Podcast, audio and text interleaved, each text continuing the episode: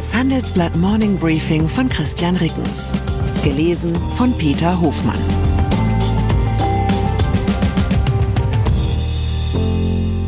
Guten Morgen allerseits. Heute ist Mittwoch, der 28. Juni 2023. Und das sind unsere Themen. Stimme der Vernunft. Lukaschenko zur Causa Wagner.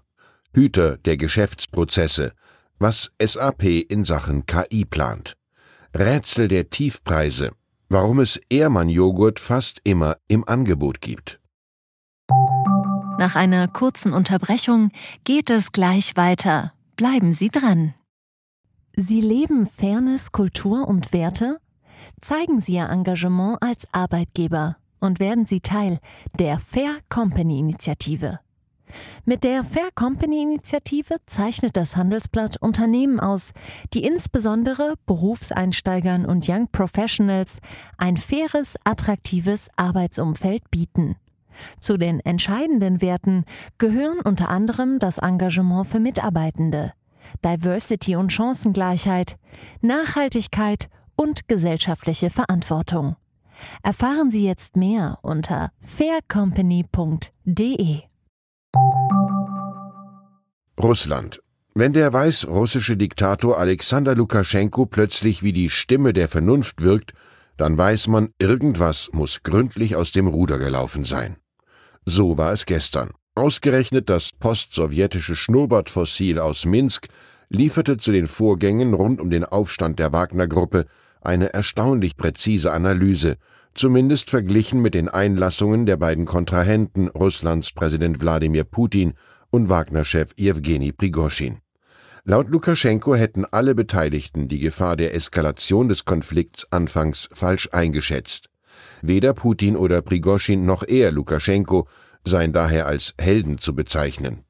Lukaschenko warnte vor Instabilität in Russland. Er sagte, wenn Russland zusammenbricht, werden wir alle unter den Trümmern umkommen.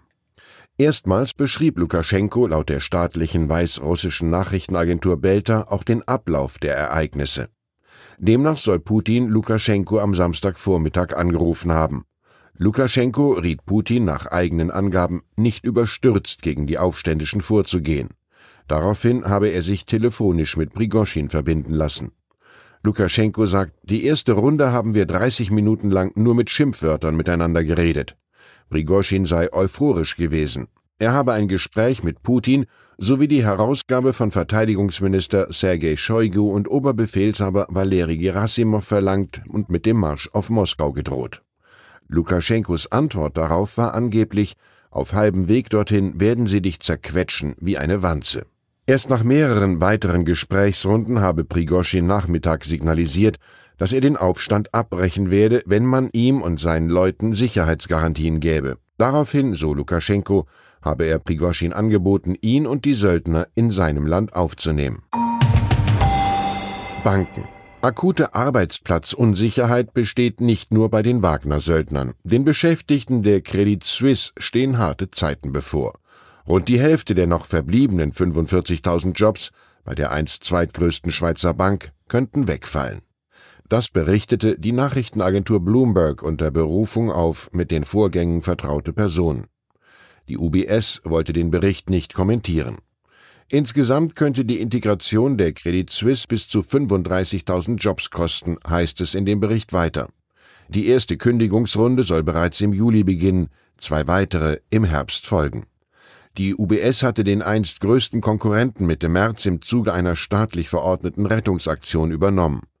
Zuvor hatten Credit Suisse Kunden im großen Stil Gelder von der Bank abgezogen und das Institut in Liquiditätsnot gebracht.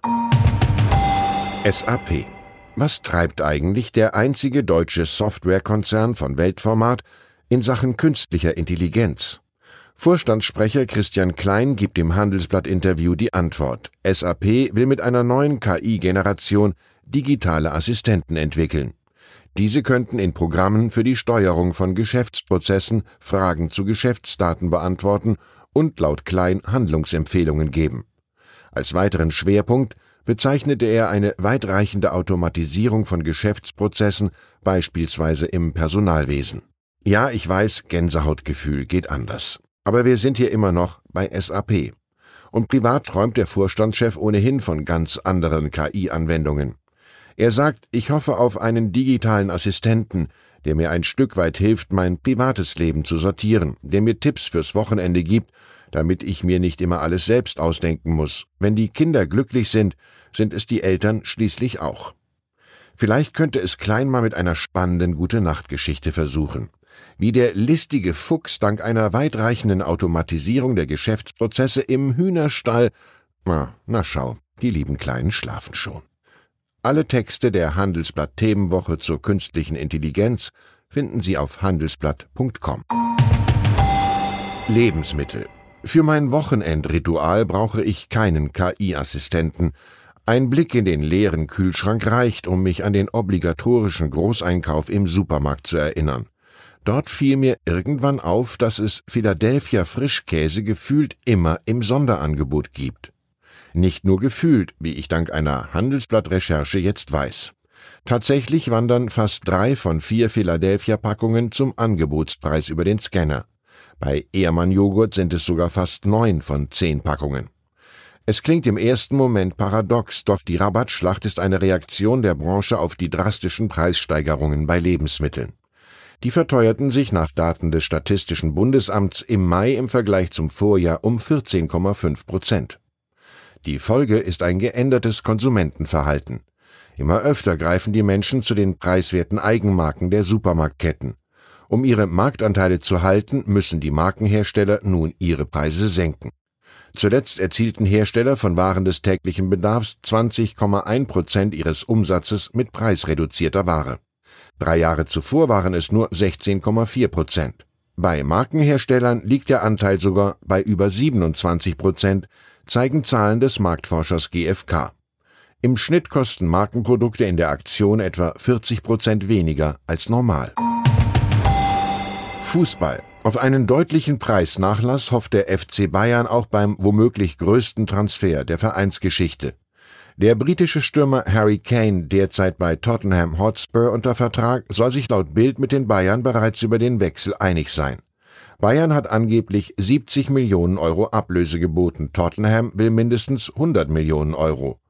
Ein Argument, warum es Kane für die Bayern im Sonderangebot geben könnte, nennt die Süddeutsche Zeitung.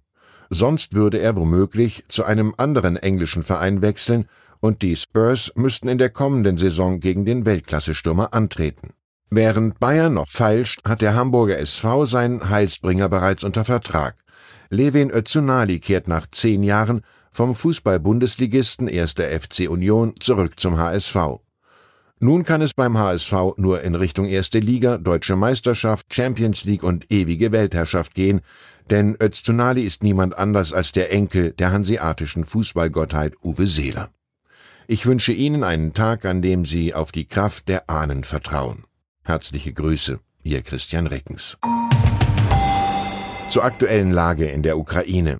Baerbock Besuch lässt Südafrika nicht von Russland abrücken.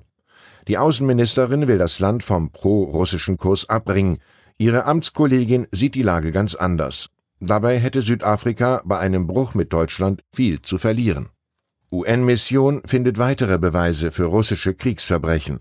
Die Ermittler der Vereinten Nationen können russischen Truppen hunderte Kriegsverbrechen nachweisen. Nun ist eine neue Auflistung der Taten veröffentlicht worden. Weitere Nachrichten finden Sie fortlaufend auf handelsblatt.com/Ukraine. Wie steht es um den Standort Deutschland? Wie entwickelt sich der Goldpreis? Wie führe ich in meinem Unternehmen KI ein? Ich bin Horst von Butler, Chefredakteur der Wirtschaftswoche und jeden Tag liefern wir Ihnen Analysen, Kommentare, Reportagen und Hintergründe, damit Sie fundierte Entscheidungen treffen können. Sei es für Ihr Geld, Ihre Immobilien, für Ihre Karriere oder für das eigene Unternehmen. Wir begleiten Sie beim nächsten Schritt und wir denken an den nächsten Schritt. Für unsere journalistische Arbeit wurden wir jetzt sogar mit dem European Publishing Award ausgezeichnet als Magazin des Jahres und das wollen wir mit Ihnen feiern. Auf vivo.de slash ausgezeichnet können Sie jetzt drei Monate lang die Vivo zum halben Preis lesen. Also da würde ich ja zuschlagen. Ich freue mich auf Sie.